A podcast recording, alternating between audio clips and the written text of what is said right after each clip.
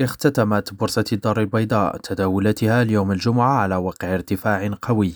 وهكذا سجل مؤشرها الرئيسي مازي الذي يشمل جميع المعاملات المالية من نوع الأسهم ارتفاعا بنسبة 1.7% ليستقر بذلك عند 10844 نقطة. كما سجل مؤشر مازي 20 الذي يعكس أداء 20 مقاولة مدرجة بالبورصة تقدما بنسبة 1.96% مستقرا بذلك عند 871 نقطة. زين العابدين تيموري ريم راديو الدار البيضاء